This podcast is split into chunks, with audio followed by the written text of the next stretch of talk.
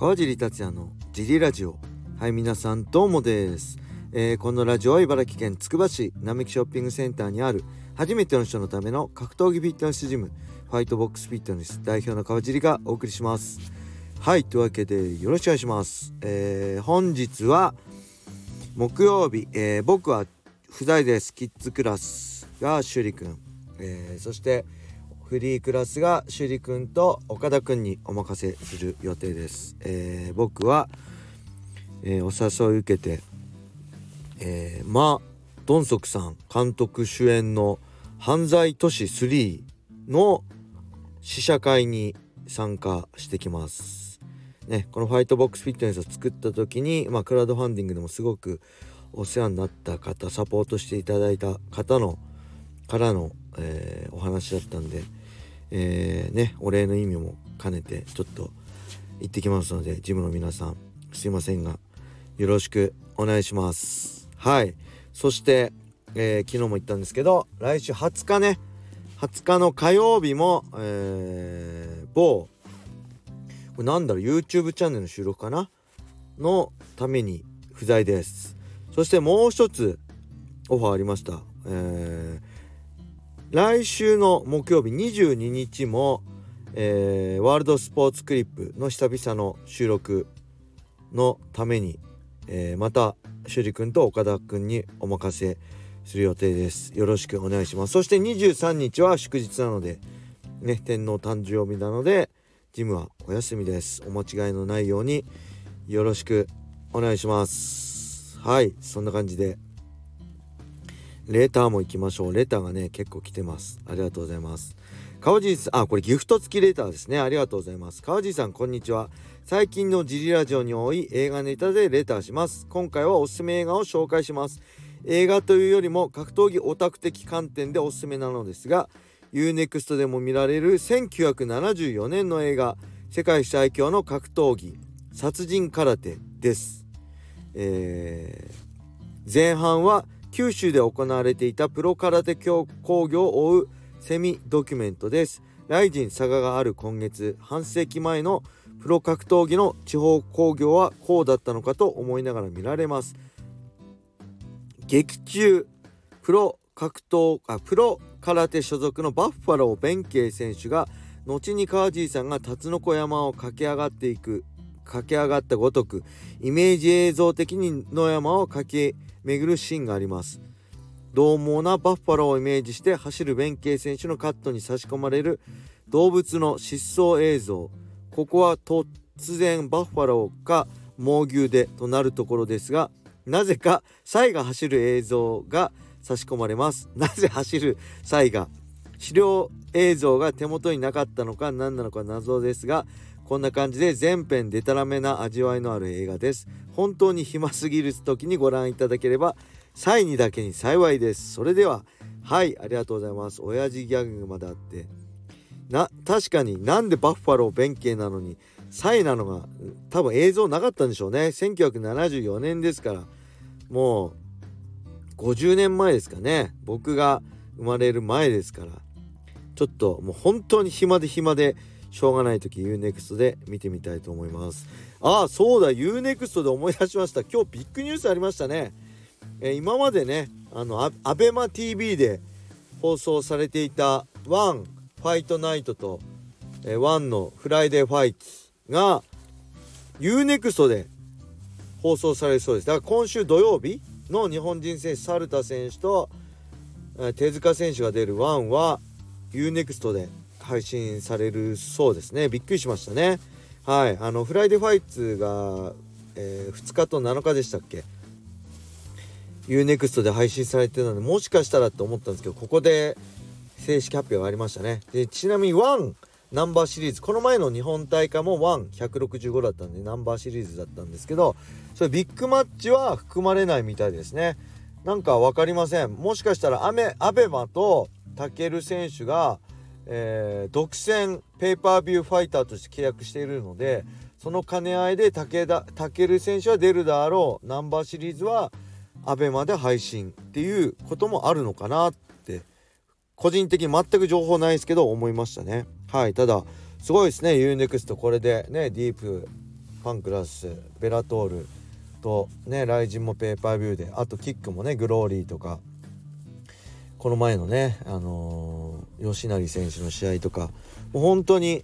ねアメリカの USC ファイトパスがアメリカのいろんな MMA の大会だってグラップリングの大会放送してるんですけど、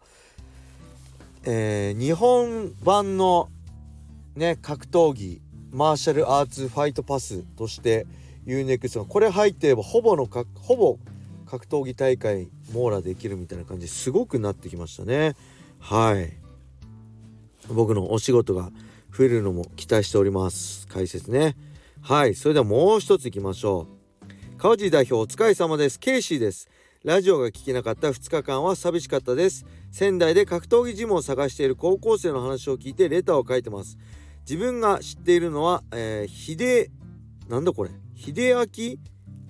道場とそこからミナ選手が代表を務めるシュシュコベースです。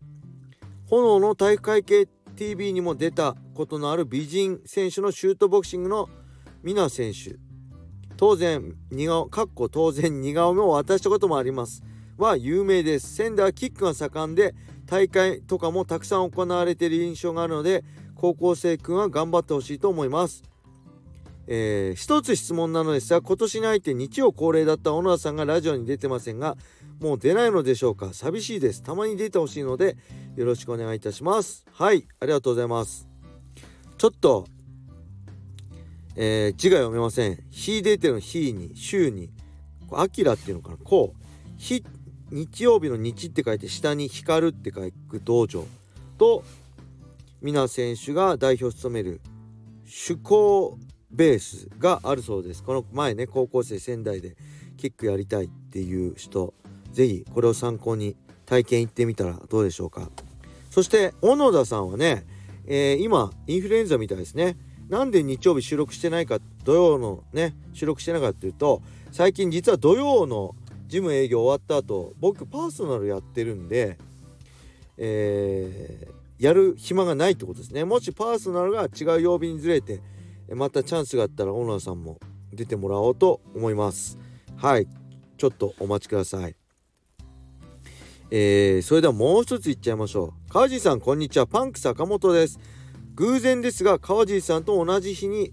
家族でディズニーに行ってました。いつも平日にしか行かないので混み具合にだいぶやられましたしエリア抽選などは全て外れたのですが子供が喜ぶ姿が見れたのが救いです。昔ディズニーで某人気女性格闘家と遭遇したことがあります。当時はまだライジン旗揚げして間もない時期だったため気づいている人もいなく自分のすぐ近くに並んでいたのですがおそらくデート中と思われる状況だったので話しかけませんでした。川地さんはプライベートとプライベートでファンと遭遇した際に話しかけられることはありますか？状況によるとは思いますがもし格闘家に遭遇した際に声をかけるにはどのようなことに気をつければよろしいですか？ちなみに自分はマッハさんをコンビニで見た時に驚きつい口から「マッハだ」と呼び捨てにしま呼び捨てにしてしまった恐ろしい過ちがあります。はい。ありがとうございます。まさか日曜日ですか？言ってたんですね。びっくりです。えー、っとね僕もね抽選外れましたね。はい。でめちゃくちゃ混んでましたね。ただ本当にねね家族がね喜ぶ姿が見れたら一番嬉しいですよね。自分が楽しむってよりも奥さんと娘が喜んでくれる姿を見るのが一番あ良かったなと思いますね。そしてこれ誰なんだ？某人気女性格闘家。来日旗揚げ間もないってことはなんとなくこの人かなと思うんですけど。ねやっぱ彼氏とか女性女性の格闘家だと公表してないとなんか話しかけづらいですよね。うん、いやこれやばい。なんかうん。で内緒にしなきゃとか思うしね僕の場合はまあ別に僕はただのあれあの普通の格闘家だったんで別に彼女いても奥さん、まあ、奥さんはあれですけど彼女いても隠してなかったんで普通に声かけられたらああのサインでも写真でもあれだしあありがとうございますって別に何もなくても感謝してましたね。うん、ただやっぱりね一番怖いっていうか困るのがなんかチラチラこっち見ながらずっとついてくる人とかいるんですよ。もうそれだったらもう思い切って声かけてって思いますね。だから声かけて、えー、まあ彼女とかといて、まあ、家族とかね、うん、子供とかいるとね結構あれですけど一言ねプライベート中プライベート中すいません梶さんですよねって写真ですかって言ってくれれば僕は全然平気ですね。あいいですよって、えー、でずっとそれもなしでなんかずっと話しかけられたりしてなんか家族が困っちゃう娘とか早く行こうよとかなっちゃうのは困るんで一言ねあのすいませんプライベート中すいませんっていうのとサクッと写真でもサインでもまあ話すのでもね一言二言で応援してますとかありがとうございますとか言っていただけるのはすごく僕は嬉しいですね。だからあんまりうん気にせずただ女性とかねほんとデートとかだと難しいんでそこはなんか見て見ぬふりで触れないであげた方がいいんじゃないですかね。あとまああのー、彼女とデート中とかねまあ結婚しちゃえばあれですけどあのあんまり声かけられたら困る人もいると思うのでまあその辺はね TPO っていうんですか？時と場合によってちょっと様子を見てと言ってでもねついてったりしたらあの結構バレてるんであついてきてんなとかチラチラこっち見てんなとかねその辺を気をつけつつまあ迷惑にならない程度にやるのはいいんじゃないでしょうか。はいそんな感じで、えー、これでレターも全部読まりました。えー、またねレターないとサボっちゃうかもしれないんで皆さんよろしくお願いします。それでは皆様良い一日を。またね